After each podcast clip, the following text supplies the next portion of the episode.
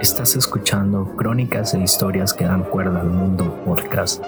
Gracias por escucharnos.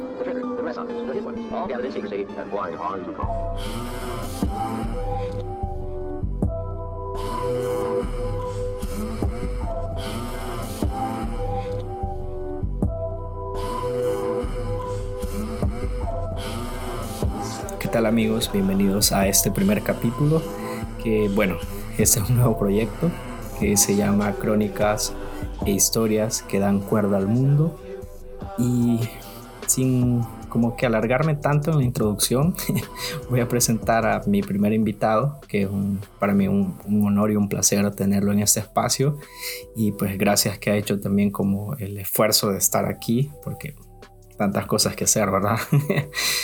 Eh, es Irving Miranda, eh, colega. conocido como chico, chico sí. de la poesía. es Irving Miranda, psicólogo, eh, eh, que, psicólogo y diplomado en, terapia narrativa, por así decirlo, y quiero destacar eso porque al final eh, gran parte de lo que quiero, queremos conversar va por ese rumbo de, estos temas narrativos, de la historia. Em, Irving, para mí es un gusto tenerte en este espacio. Ya habíamos antes compartido mucho en cuanto a esto del podcast porque estuvimos un tiempo en psicorrelatos, que ojalá vuelva pronto. Y nada, ¿qué tal? Al rato, depende de circunstancias. ¿Y qué tal? ¿Cómo estás? Bien, la verdad me parece muy interesante esta manera que, que comenzas este proyecto.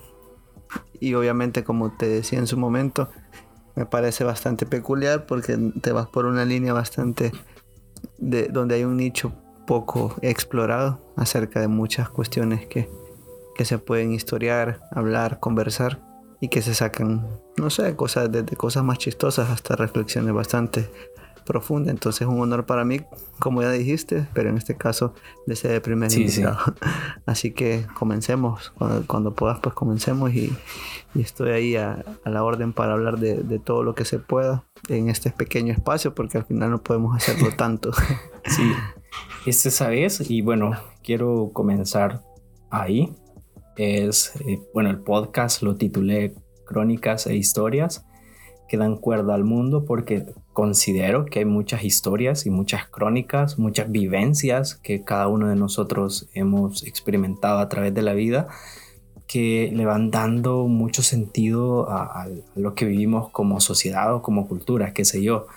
Y no sé, puede parecer como un poco grande, pero si nos ponemos a reflexionar cuántas historias o cuántas cosas no nos provocan como inspiración en el sentido de que, no sé, pasa...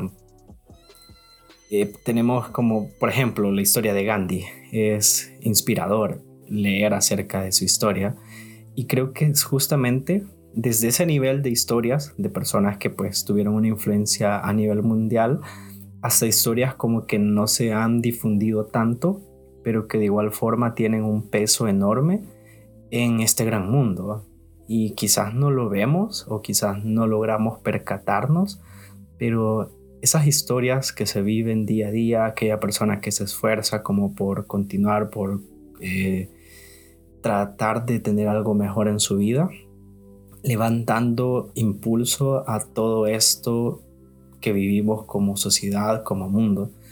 Entonces creo que una de las cosas que me gustaría comenzar hablando sería de Irving no te voy a pedir mucho, la verdad, pero es como de. ¿Quién es Irving? Un poco de quién es Irving en cuanto a, a tus gustos. A tus gustos. ya dijimos que sos psicólogo, pero si querés, vámonos por ahí. Esto de la psicología. ¿Cómo nació eso de querer ser psicólogo? ¿Cómo fue que llegaste a ese rumbo? Está difícil, la verdad, comenzar por, por esa pequeña gran pregunta, porque tiene bastantes matices. Y más que nada, bueno, ya la reduciste bastante. Y creo que empezando por ahí, quizás como lo principal. Y, de hecho me acuerdo cuando estamos en cada año de la universidad que nos preguntan ¿y por qué decidieron para ayudar a la gente.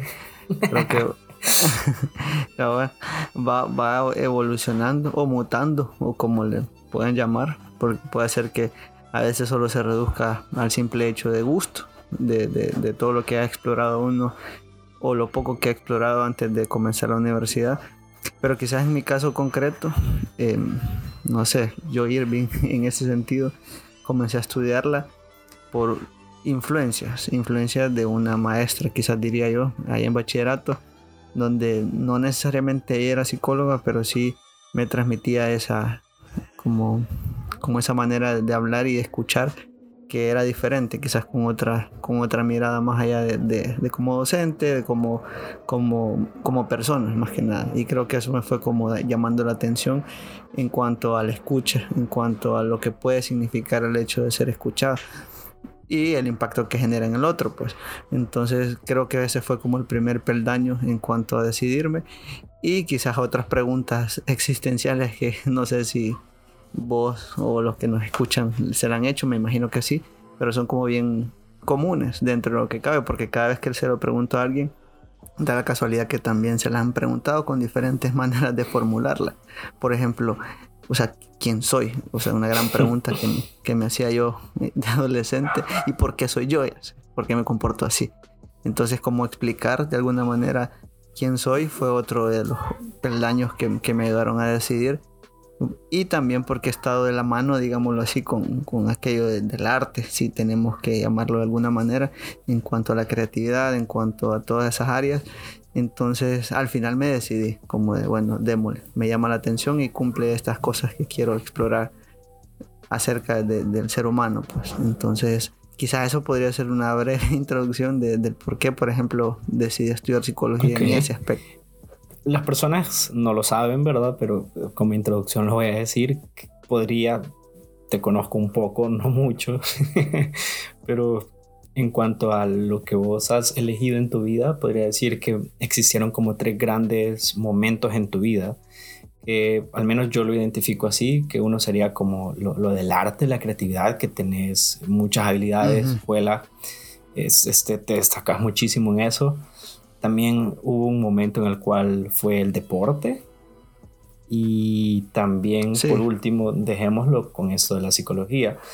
Mi pregunta sería, y, bueno, aquí utilicemos como un poco lo narrativo, ¿no? Que tuviste tres grandes caminos que podrías haber recorrido, pero que si en su momento los, los, recorriste, pero no de una manera como muy a profundidad o como que no te decantaste por dos de ellos, que sería el deporte o el arte. No sé si lo has pensado o tenés alguna teoría acerca de por qué. En primer lugar, me, me, me interesa perdón, saber cómo fue que llegaste a, a, descubrir esto de, de, la creatividad y el arte. Y luego, también, si se puede, un poco que menciones cómo también llegaste a eso de, de bastante de estar como de lleno en el deporte. Quizás con empezando por lo del arte, eh, obviamente desde pequeño no sabía como todo, todas esas áreas que podía explorar y hacer pues a nivel creativo. Y obviamente creo que es un área que todavía hasta la fecha considero y vos me lo has dicho también no la he explotado como quizás me gustaría. Y es donde bien mencionar lo narrativo de los caminos que quizás bueno actualmente me persigue o, sigo más el, camino psicológico pero el arte siempre ha estado ahí de alguna manera. Eh, aquí se cruza, por ejemplo, un, emprendimiento que tuve en pandemia que tenía que ver con hacer cosas con las manos en cuanto a, a moldear, eh, pintar, etc. Pero quizás cuando comencé a explorar esa área era a través de mis hermanos, como veían cuando dibujaban, cuando, eh, no sé, hacían cualquier caricatura, entonces yo la quería imitar, la hacía que ella sea calcada, haciendo trampa, y después poco a poco fue como, como haciéndolo por, por sí solo, al punto de, de cuando iba a básica, eh, me pedían que les dibujaran las cosas a los compañeros y les cobraba. Entonces, eso iba, iba de la mano con el emprendedurismo por ese lado. Y por otro fue que me dijiste del deporte, si no me recuerdo. Ah, el deporte se dio de la mano. Creo que de alguna manera todo ha ido hilándose, como sin descuidar uno e ir nutriendo a los demás, porque a, la mano que estaba haciendo esto de los dibujos, de, no sé, de sacar buenas notas siempre en eso, estaba el fútbol, que también influencia por, ya sea por mi contexto, por, por mis amigos, vecinos, y que eso sí lo fue explotando y, fue donde quizás la mayor parte del tiempo se fue focalizando mi estilo de vida. No sé, jugando todos los días, entrando, entrando a las 12 de la noche a veces a la casa. No, no necesariamente jugando fútbol, sino que otros Consumiendo drogas. Y, y así, consumiendo de todo. No, mentira. Eh, haciendo como varias actividades a la vez que me iban como decantando por esos tres grandes caminos que creo que hasta la fecha Dos de esos he ido manteniendo más que el tercero, que en este caso es el, como el del artístico, el artístico, digámoslo así, que es el que menos he, explorado como me gustaría. Pero los otros dos sí ya creo que, bueno, hemos hablado un montón acerca de esos temas y los he tenido bastante presentes en muchos momentos de mi vida. De hecho, pues eso me llevó a la universidad, al deporte. Entonces, quizás eso sería también otra, otra parte de, esos caminos que, pues si aquí podemos hablar más acerca de eso, pues chévere, pero sí, sería muy largo. ¿Sabes?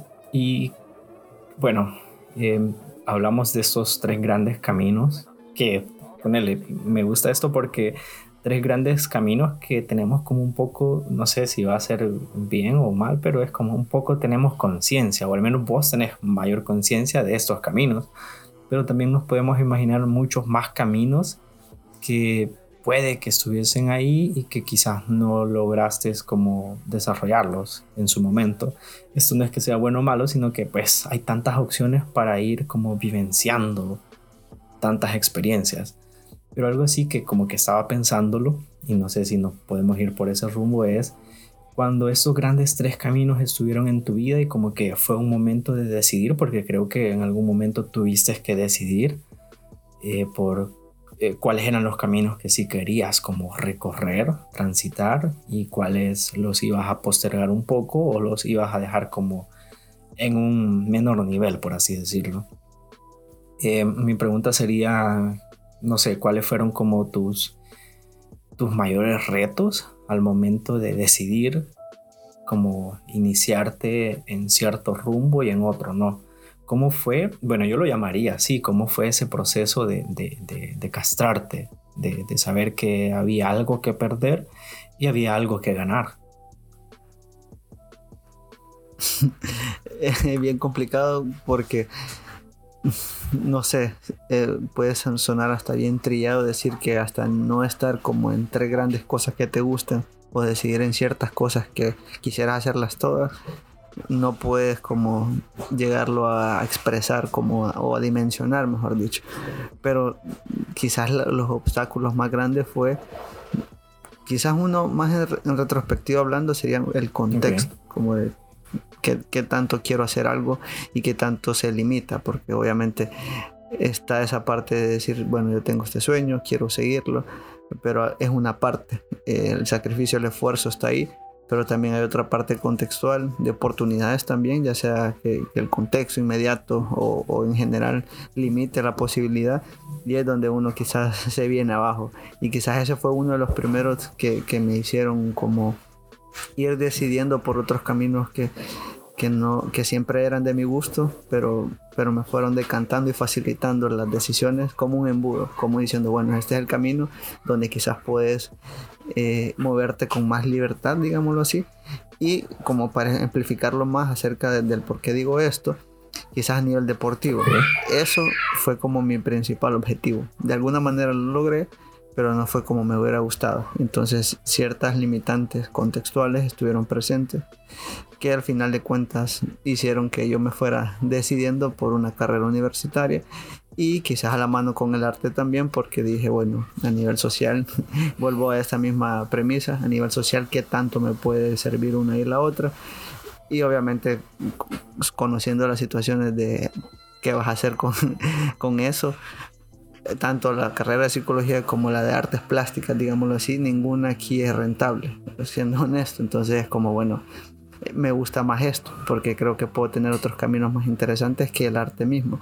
Entonces, en ese sentido fue que los caminos se fueron haciendo más pequeños, más angostos, hasta llegar como a, decidir por psicología. Que bueno, y aquí en día, pues aquí estamos y por eso nos conocemos, obviamente. Es tan difícil, o sea, es tan difícil decidir, ¿verdad? Es, es, una de las cosas como más, los momentos más difíciles para un ser humano. Y con lo que vos mencionabas, este, me recuerda bastante, que ya lo hemos hablado, la verdad. O sea, la vida es un constante decidir y con esas decisiones hay ganancias, pero también hay pérdidas. Entonces, como seres humanos, quizás una de las cosas más difíciles siempre es ver que tenemos que perder. Tenemos que perder. Y con esto eh, me he quedado como un poco pensando con lo que vos dijiste. Eh, aquí en el país casi no se puede vivir tanto de artes plásticas o de psicología. Entonces, una pregunta un poco, no sé a qué más ropa es, entonces em, tenemos que sobreponer nuestros deseos ante, ante el dinero cómo lo ve vos? O sea, mejor estudio algo que me dé dinero o mejor estudio algo que me genere bienestar o, que me haga sentir bien conmigo mismo. no sé, es complicado. Creo que eh, puedes hacer o puedes vivir como digámoslo así de, lo que te gusta y te apasiona y que quizás es bien limitado lo social puedes llegar a vivir de eso eh, pero es mucho o sea es muy mucha cuesta arriba o sea es de hablar lo que es básicamente o sea puedes tener la mejor no sé, artes plásticas, por ejemplo, pero aquí el arte no se vende tan fácil o las oportunidades son más limitadas o en cuanto a psicología también.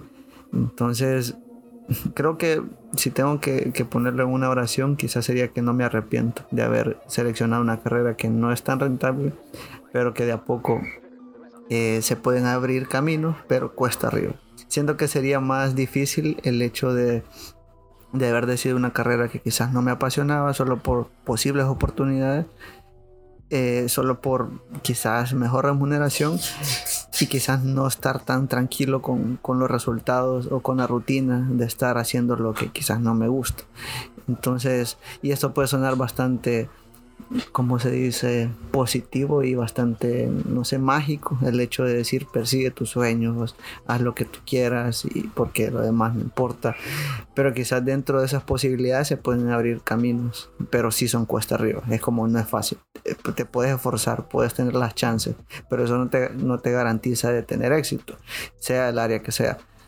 Pero obviamente hay oportunidades más que en otras. Entonces, aceptar esa, esa castración que hemos hablado mucho tiempo, Rodrigo, de decir, bueno, es lo que tengo, es lo que me gusta y con eso de a poco puedo llegar a subsistir, aunque sea muy difícil y crítico y, bastante fatalista de, nuestra parte en el, en el, hecho de decir que con ciertas carreras pues no vas a, vivir como te gustaría.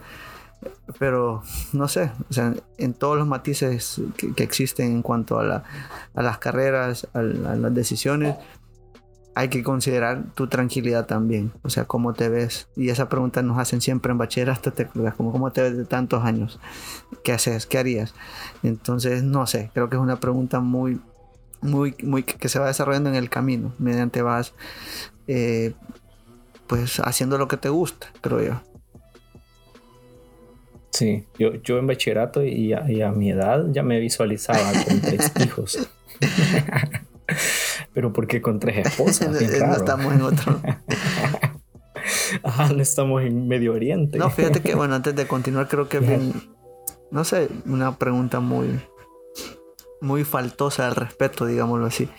Porque ya volviendo a esto de la pregunta de, bachillerato, ¿qué va a andar queriendo hacer un, adolescente? O sea, ¿cómo le preguntas acerca de decidir su futuro en menos de un año?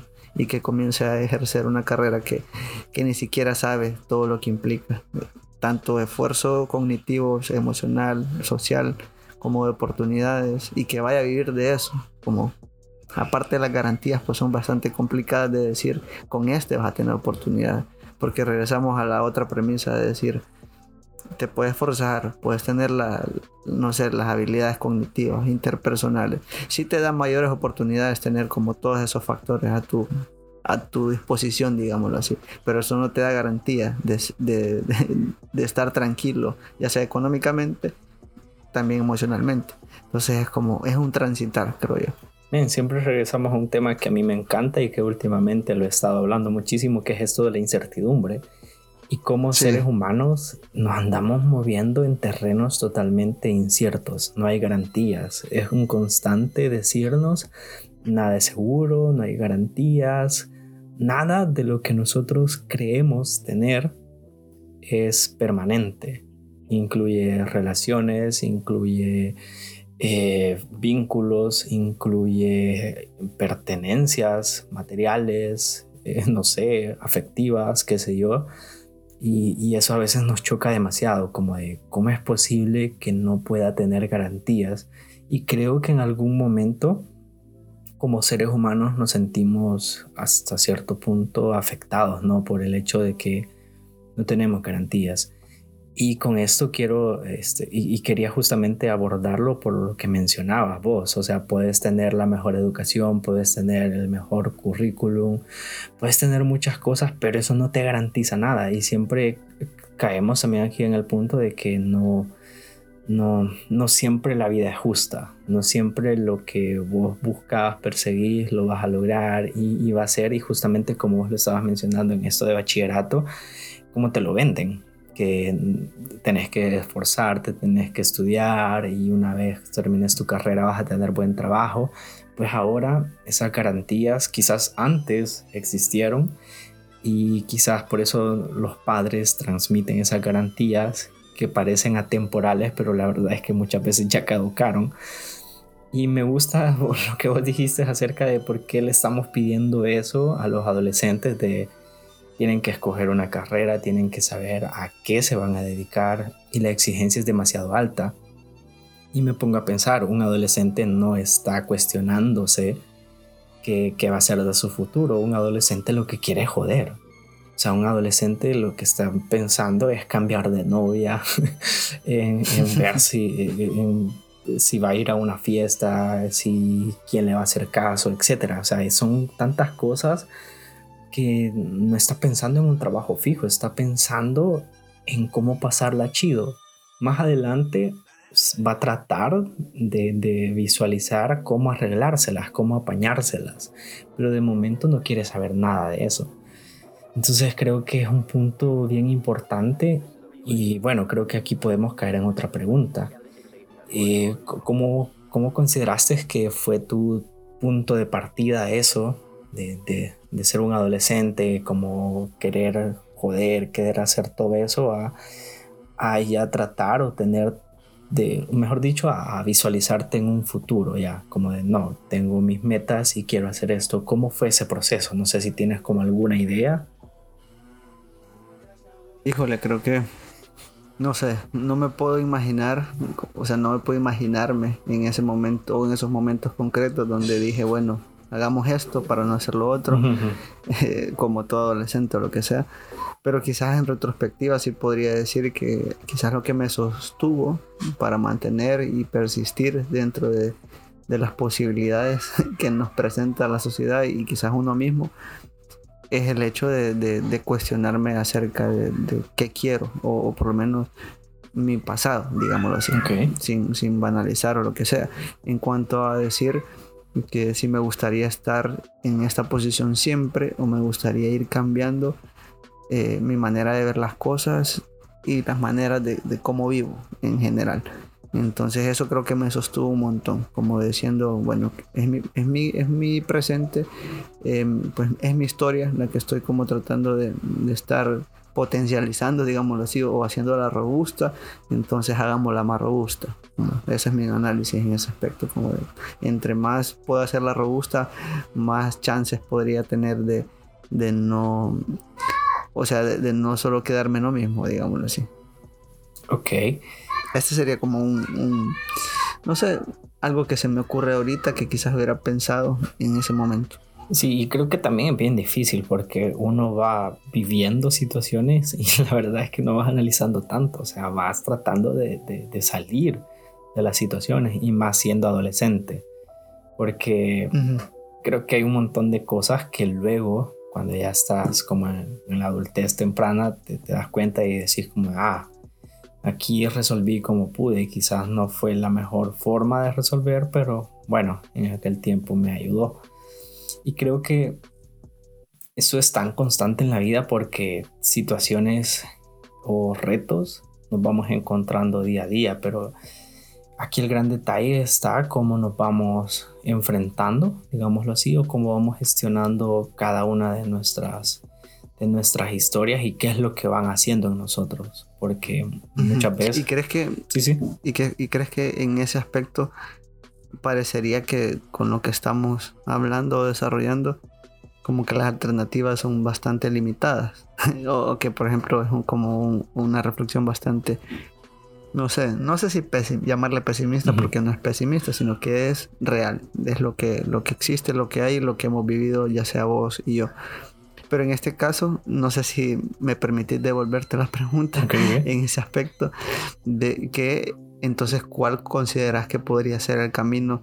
Y quizás no son preguntas, son como ciertas afirmaciones que podría decir yo y, que si vos compartís que, que, sean de esa misma manera o, pensás que le puedes quitar o agregar otras cosas.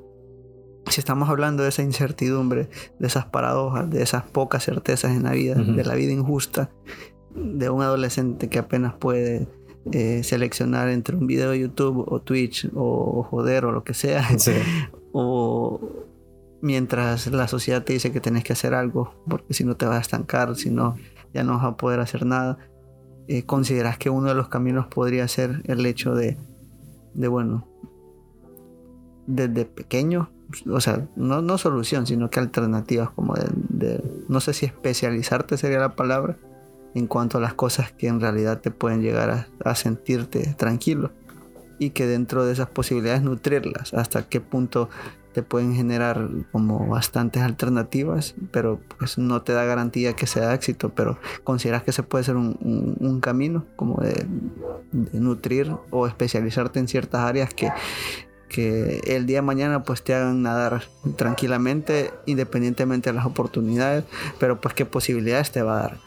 Entonces no consideras que o, qué pensás respecto a eso sí fíjate que yo creo que bueno desde que yo estaba en, educación básica creo que siempre me sentí bastante atraído por, lo académico. Fue como de todo lo que tuviese que ver con, con esto con estudios con filosofía, historia, era como algo llamativo.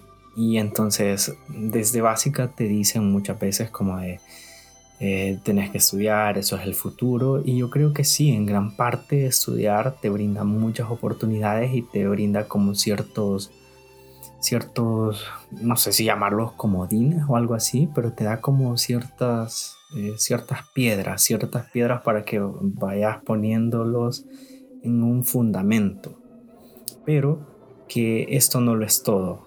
Y creo que eso sería bueno a veces como este, de, clarificar. Si podemos construir muchos caminos, si podemos tener como este cierto tipo de, como mini certezas que te van dando un poco de luz, pero creo que lo, lo más interesante de todo esto es que hay muchas cosas que podemos transitar, pero que a veces no las conocemos o que a veces no hemos como visualizado esos caminos o quizás nunca pensamos que íbamos a construir por esos rumbos. Y no sé, ah, últimamente he pensado mucho en eso porque em, los caminos que yo pensaba que iban a ser los que iba a recorrer o que yo estaba seguro, pues no los he recorrido mucho. He recorrido otros caminos, he recorrido otras historias, he vivido otras experiencias que jamás pensé vivir y que ahora me resultan muy llamativas. Entonces a veces yo me cuestiono y me pongo a pensar de que, ajá, a veces tener certezas, ah, vamos a aclarar esto. no es que sea malo tener certezas. Eh, creo que no cabe en eso, en lo de malo bueno, sino que qué tan funcional a veces es tener certezas y qué tan fuertes son esas certezas, porque si hablamos de certezas, a veces puede ser muy funcional, pero también a veces puede que no estén siendo funcionales y puede ser el caso de una persona que esté siempre constantemente como buscando certezas y atrás de eso, qué sé yo, esté como un trastorno de ansiedad o ciertos rasgos de estrés o ciertos rasgos de ansiedad. Entonces todo eso también lo podemos visualizar y cómo examinarlo, qué, qué es lo que estamos buscando. Si estamos buscando eh, certezas para nada más subsanar algo que ya tenemos ahí o, o qué es lo que estamos buscando, porque mucho va a depender de eso. Pero sí, considero que hay muchos caminos que podemos ir construyendo y que nos van a dar como un respaldo, nos van a dar como un colchón en el cual este, en algún momento nos van a servir, a pesar de todo lo que hemos hablado, de que la vida puede ser injusta, qué sé yo, pero sí nos van a ayudar para ir dando como un paso hacia adelante. Fíjate que eh, con, con, relación a esto, bueno, se me, se, me, se me, olvidaba algo bien importante en cuanto a, a, mis caminos, digámoslo así, y que lo relaciono justo con todo este apoyo, con todo esto que estás mencionando ahorita, que tiene que ver con cómo, obviamente, hay una parte donde estas certezas no pueden llegar a ser siempre, porque si no estamos siendo, siendo muy disfuncionales pero también es bien importante, creo yo, y en mi caso, pues, tomando en cuenta que se trata de mis caminos en ese aspecto, considero que las personas o, la responsabilidad acerca de, mi entorno social, hacer la responsabilidad que tienen los otros hacia mí, en este caso mi familia, como la mía hacia ellos y amigos, conocidos, ha sido muy fundamental. Entonces creo que aparte de esos ingredientes de, poca certeza, de ese decidir constante, de ese fructuar en la paradoja, digámoslo así, está ese gran apoyo de, los otros, de aquellos cercanos hacia vos o hacia mí, que nos dan ciertos empujones o, no sé, te, ayudan a transitarlo más tranquilo las situaciones. Sí, la verdad es que sí, sabes, eh, eso que estás mencionando ahorita me recuerda mucho algo que estuve leyendo hace poco acerca de que nosotros los seres humanos no somos nada, no somos nadie si, si no hay un reconocimiento. Em, dice así, te voy a leer una frase, eh, no hay nada más humano que considerar al otro, lo cual equivale a permitir que haga y ocupe su propio lugar. Creo que cada uno de nosotros ocupamos nuestro propio lugar en nuestra historia, pero eso es lo chido, que también ocupamos un lugar en la historia de un otro y de muchos otros. Y creo que ahí se va como complementando bastante con esto que vos mencionás que se nos había pasado por alto. Nuestra historia no sería nada sin las historias de otras personas que han estado ahí con nosotros y que nos han acompañado. Y que ese acompañamiento no siempre significa como ayuda, sino que a veces, y ya lo hemos conversado, el solamente estar es una gran cosa para una persona. El solamente saber que alguien está ahí para vos. No te va a solventar nada, no te va a hacer la vida más fácil, sino que solamente está para vos. Y eso ya cambia mucho cómo vos te sentís y ves lo que está viviendo. Sabes, creo que a mí siempre me ayuda desde que conocí bueno, las prácticas narrativas, la terapia narrativa, y esto tiene que ver mucho de lo que ya hemos hablado quizás en capítulos en Psicorrelatos Podcast, eh, que tiene que ver con, el club de vida que mencionaba ah. Michael White. Y, creo que a partir de ese entendimiento o de esa reflexión que hace White, para mí podría llegar a decir o afirmar que es más fácil como reconsiderar a, a personas y más que considerarlas o reconsiderarlas, ver el impacto que tiene esa reciprocidad, pues tanto lo que yo hago como las personas hacen hacia mí.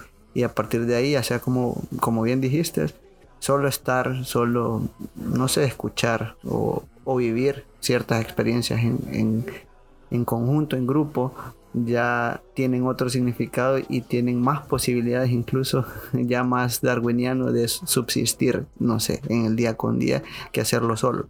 Entonces, como que esas, esas cuestiones hacen que mi día con día en este, en este aspecto, tomando en cuenta como los caminos, el decidir, etcétera, lo que venimos hablando, hayan sido más a menos, más, más sobrellevables. Sí, sí. Sabes que es que creo que la vida a veces como que se resume bastante en eso. Eh, creo que a Borges le preguntaban si, si era feliz. Y él dijo que no, que, que Borges dijo que, que, no, que la vida pues era un suceso lleno de, de, de, malos momentos, pero que tenía como ciertos episodios de alegría y con eso bastaba. Y me recuerda bastante porque con lo que vos mencionás acerca de, de, esto del club de vida, porque, no sé, creo que a veces estamos como muy obsesionados con la felicidad y eso nos puede causar como un poco de malestar o mucho malestar. Pero también a veces como reconocer de, de quiénes estás rodeado, cuáles son las personas que están a tu alrededor y a veces visualizar eso y, estar feliz o agradecido por esos momentos que te brindan estas personas, ya es mucho, ya es mucho para lo que es nuestra existencia a veces, que a veces no tenemos rumbo, a veces estamos como muy, como muy desviados en cuanto a las prioridades, si es que existen las prioridades, pero creo que es eso. Y para ir aterrizando nuevamente, en, tu vida, para ir historiando mejor tu vida? Eh, una pregunta un poco difícil, nuevamente, pero creo que necesaria. No sé si en algún momento de tu vida consideraste que, eh, que tuviste un fracaso y como que en ese punto dijiste, juela, este fue el fracaso más, más difícil de mi vida. Mm, quizás podría mencionar, no sé, la que se me ocurre y la que siempre llego a contar cuando, cuando me preguntan esto. Similar, obviamente, quizás está más profunda, digámoslo así. Es la de en el área deportiva, lo podría llamar yo, porque es como de decir, puchicas, no lo voy a lograr por, todos estos factores. Se trunca el sueño, se trunca las posibilidades, se trunca todos esos años de, estar metiéndole, digamos así, enfocándome y, sacrificando muchas cosas, porque creo que a pesar de que se banalice el área deportiva en general, como de, ah, muy fácil o lo que sea, requiere mucho sacrificio, así como otras áreas de la vida, así como otras profesiones, oficios. Pero en mi caso, creería que ese es como mi gran fracaso, que al final lo resignifico actualmente y digo, bueno, no fue tan gran fracaso porque me llevó a otros caminos que agradezco, pues por algo estoy como estoy ahorita en el sentido de sentirme bien acerca de lo que tengo, acerca de lo, donde voy, por ejemplo, acerca de todas las de las alternativas que se pueden presentar. Pero sí, aterrizando la idea concreta es quizás en esa área. Y es bien yuca, eh, de alguna manera, como vivirla, estarla viviendo y decir, huevos, así como ya no hay otra, o sea, no sé qué hacer. No sé qué hacer y ni modo, hay que aceptar lo, lo, que es y, y, a partir de ahí no echar para adelante, sino que, como dicen, sino más que nada estar como consciente que, que, hay que moverse, creo yo. Que una, una vez hablamos acerca de eso, no sé, no sé si te acordás de moverse. O sea, ya sea, ya sea con lo más mínimo como lo más grande, digámoslo así. Y en este caso para mí moverse implicaba, ¿qué voy a hacer entonces? ¿Qué más hay? No puedo quedarme aquí. Entonces, pero sí, fue como un parteaguas en mi vida. O sea, el hecho de ese fracaso abrió grietas y eso creo que genera movimiento. Abrir espacio, abrir huecos, abrir, no sé, el riesgo.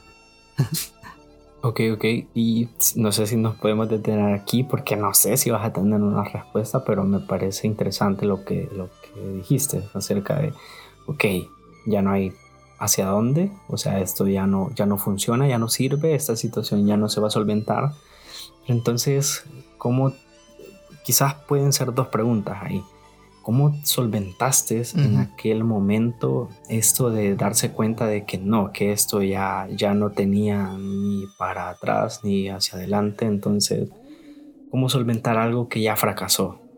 Y eso antes. Y en la actualidad, si tenés una perspectiva acerca de cómo ves ahora eh, una situación que no tiene una posible salida. Creo que se pueden llegar a, actualmente quizás se puede llegar a, hacer más robusto mi, respuesta, pero quizás en, en, el, en aquel momento lo que me ayudó fue agotar recursos. No sé si tiene sentido. agotar recursos en cuanto a decir, yo he hecho esto, yo hice A, B, C, D, todo el abecedario. Y hasta la fecha, en, en, la F, digámoslo así, logré llegar más cerca. Pero en la A, en la B, en la C, todas las alternativas que hice primero, no. Seguí explorando, seguí, agotando recursos y no se dio, digámoslo así llegando como a las últimas alternativas que consideré yo que estaba dispuesto, tanto emocionalmente, porque creo que eso es muy importante, porque uno puede tener la disposición, quizás el talento, las habilidades en el área que sea, pero también está esa parte psicológica que yo la significo ya actualmente, que juega mucho, mucho, creo que es, obviamente es trascendental y determina quizás una decisión o, posibles alternativas de, seguir dándole a una misma cosa pero quizás en su momento quizás lo aterrizó por ahí.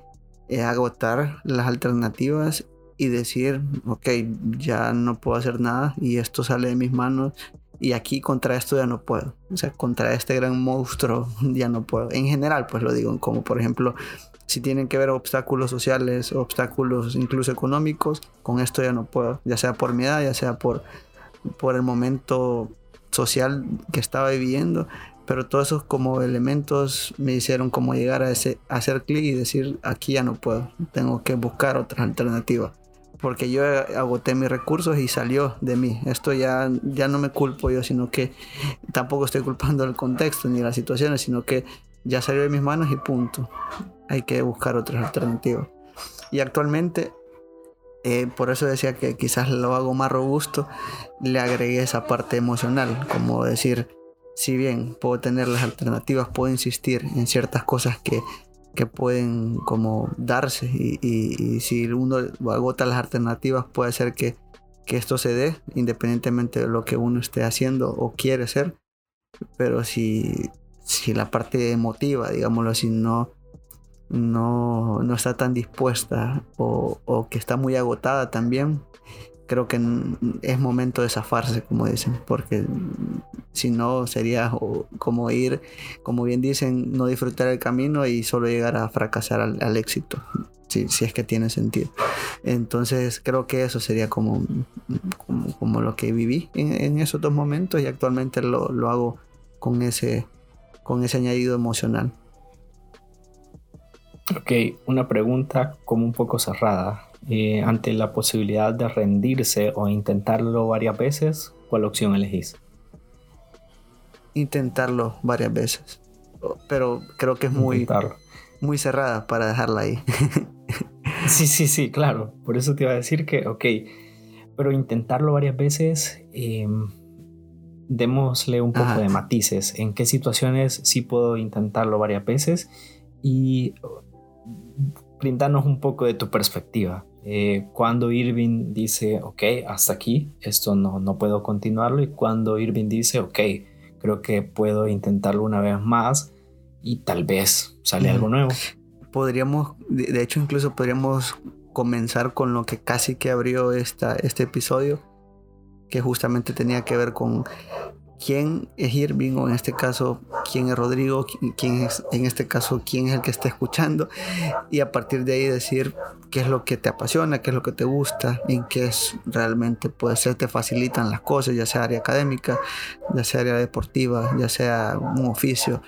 Y a partir de ahí creería que de eso depende mucho para decir o decidir agotemos recursos, vale la pena porque esto lo disfruto, porque esto se me facilita, y por el contrario, sería para mí decir, ya no busques cuando intentaste algo que ni siquiera, o sea, siendo consciente que no es algo que se te facilita y por más que lo hayas intentado, esforzado, eh, no, es que no sirvas completamente, pero no se te facilita simplemente.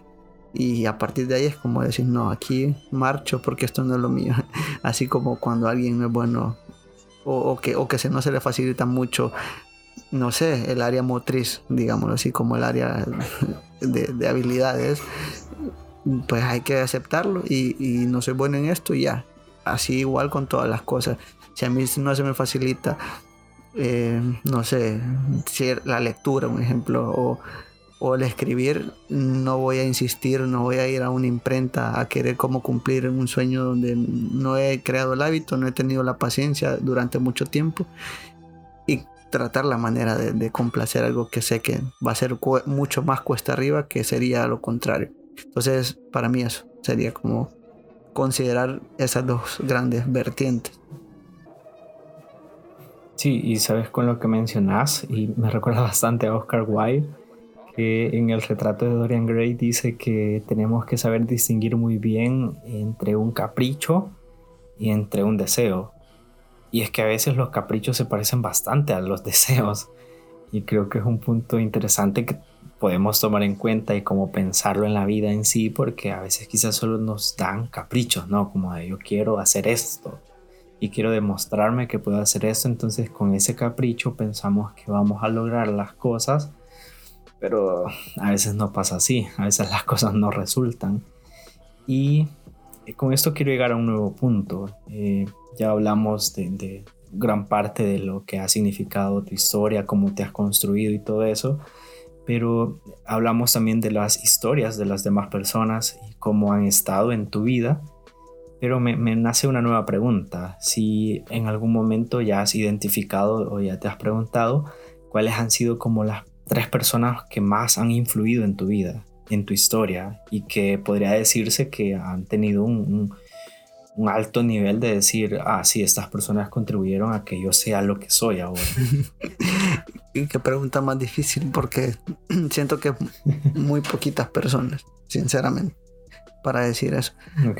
Y, ajá, y no sé, mm, mm, creo que hasta se me olvidan, para serte sincero. Pero ¿por qué una de ellas es Cocolito? Porque es Chipirito o, Chabelo. Eh, o sea, me refiero al hecho de que obviamente hay unas centrales y aquí regreso a la metáfora de White del club de vida. Obviamente hay gente que está en, en hacer la VIP ahí cerquita y sé que ellos son los que representaron bastante, pero también tiene mucho impacto aquellos que están en general. Entonces, en ese sentido, no sé si la pregunta va a nombrarlos o a, o, a, qué en este aspecto. No a nombrarlos necesariamente, pero sí como a, representarlos, como de qué, fue lo que representaron en tu vida o qué es lo que aprendiste de estas personas. Mm, a ver, creo que una de las primeras, eh, no sé, lo voy a totalizar, sería la familia. O sea, mi familia, pero nuclear como tal, con la que viví y con la que vivo. Eh, no puedo decir quién más, quién menos, porque cada uno a su manera ha sido como cierta contribución que quizás en el presente digo, bueno, esto no lo aprendí eh, por, por de la nada, sino que viene de, todo este núcleo. Y, en muchos aspectos, quizás en cuanto a, características de personalidad que creo que actualmente me, sea, me siento cómodo con como soy en ese aspecto. Quizás en esa parte diría la familia.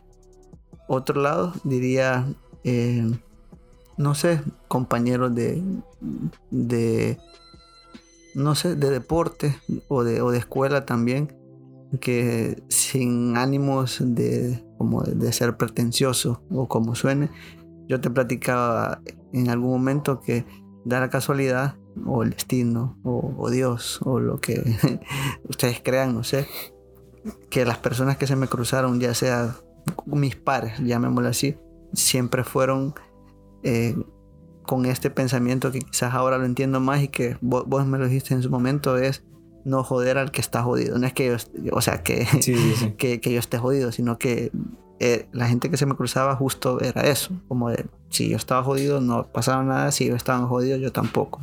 Entonces, justamente todos estos compañeros, incluso hasta los que he conocido más ya en la universidad, han tenido esos criterios, si es que llamamos de esa manera.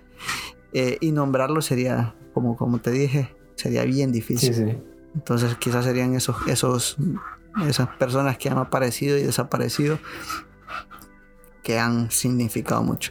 Sí, sabes, este, uff, cerrar con una frase que a mí me gusta bastante y es eso de que por qué, por qué este, aumentar la desdicha de una persona que ya tiene problemas. Creo que a veces, la mayoría de veces, mejor dicho, nosotros los seres humanos tenemos la oportunidad de, si no vamos a ayudar a una persona, pues al menos de no hundirla más o de no aprovecharnos de esa persona.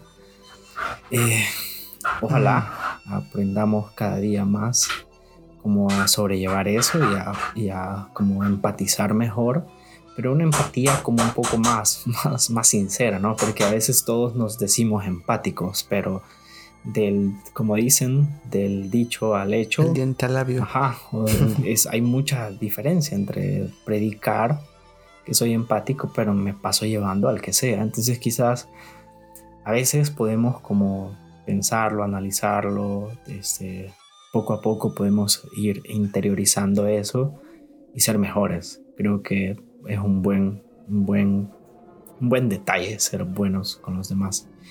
Irving, para mí ha sido un gusto tenerte aquí en este primer capítulo.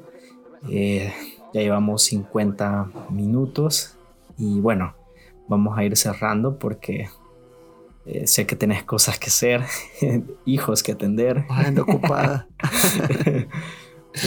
podemos ir cerrando y pues, eh, no sé, preguntarte de que, cómo te has sentido, te ha parecido, que, cómo ha sido que te cuestione algunas cosas ahí. Chévere, creo que ha salido un poquito de, de lo habitual en nuestro podcast allá de, de psicorrelato, porque allá no es Irving, sino que es un tema y lo hablamos entre los dos. Entonces eso me pareció bastante curioso. Obviamente hablarlo y tampoco es tan profundo porque podríamos profundizar un montón, pero creo que a priori creo que no es el sentido de este, de este capítulo, me imagino, sino que nada más de, de las experiencias ahí sacar reflexiones o cosas que han sido útiles para la persona que está siendo entrevistada, digámoslo así. Y por eso es que me parece chévere. Cuando me lo platicaste, como dije al inicio, me pareció bastante chivo porque puede ser ese, ese plus de ciertos temas en general en cuanto a la historia de la persona que está siendo entrevistada y que a partir de ahí se saquen cuestiones chéveres. Entonces, no sé, me llegó y, gracias por invitarme. Creo que ser el, primero en, muchas áreas en la vida es difícil, o por lo menos curioso o interesante, como le pongan el adjetivo. Sí, la verdad que sí. Eh, bueno, una algo que te quería pedir más es si tienes algún, em, no sé, no, no consejo, no quiero utilizar la palabra consejo, pero sí como alguna enseñanza de vida que vos considerás que en algún momento te marcó y que a las personas que nos escuchan podría que también les, les, les, resulte factible en algún momento de su vida, algo que para vos es esencial o, o que vos considerás que es como y si lo tomas en cuenta te va a beneficiar o va a ser funcional.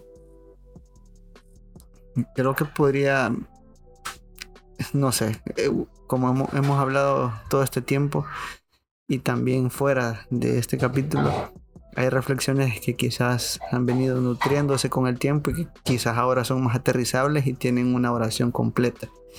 Y quizás manera de recomendación o de reflexión propia mía y que me es útil mucho a partir de nuestras conversaciones, como vuelvo y repito, eso de, no sé, de las paradojas de la vida. Creo que aceptar y vivirlas, donde una paradoja de la vida puede existir un no, un sí, un tal vez a la vez, y que a partir de ahí mm, no sentirnos frustrado por ello, sino que ver de qué manera ese sí, un no y un tal vez pueden vivir y, decidir a partir de eso, aunque sea difícil, aunque, aunque suene como bien confuso, pero vivirlo de esa manera para mí ha generado mucha tranquilidad en el día con día, como aceptar que la ser neurótico y que las certezas y que las situaciones pueden cambiar de un día para otro no pasa nada, pero ¿qué hago yo con eso? Acepto que la regué, por ejemplo, pero a la vez acepto que tengo que moverme, pero a la vez acepto que tengo que dejar estas cosas, como evitar esas tres cosas. Eso sería como mi, recomendación.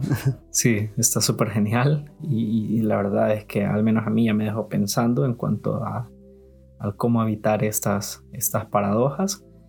Y nada, la verdad es que te agradezco que, que hayas aceptado la invitación de estar en este podcast es el inicio de esta nueva aventura que lo había pensado mucho, como que lo había pospuesto y estaba como un poco indeciso, pero al final es como, nada, la vida es solo una, así que eh, creo que, no, no, importa si son pocas o muchas las personas, sino que, que al menos a una persona eh, le puede ayudar a, a, repensarse ciertas cosas de su vida y que pues eso le sirva positivamente o funcionalmente Creo que con eso basta.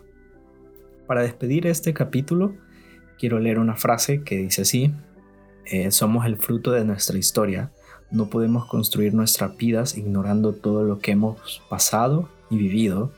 es una frase de René Roussillon, un analista francés, inglés si no me equivoco. Y pues gracias por escucharnos y hasta aquí llegamos al capítulo de ahora.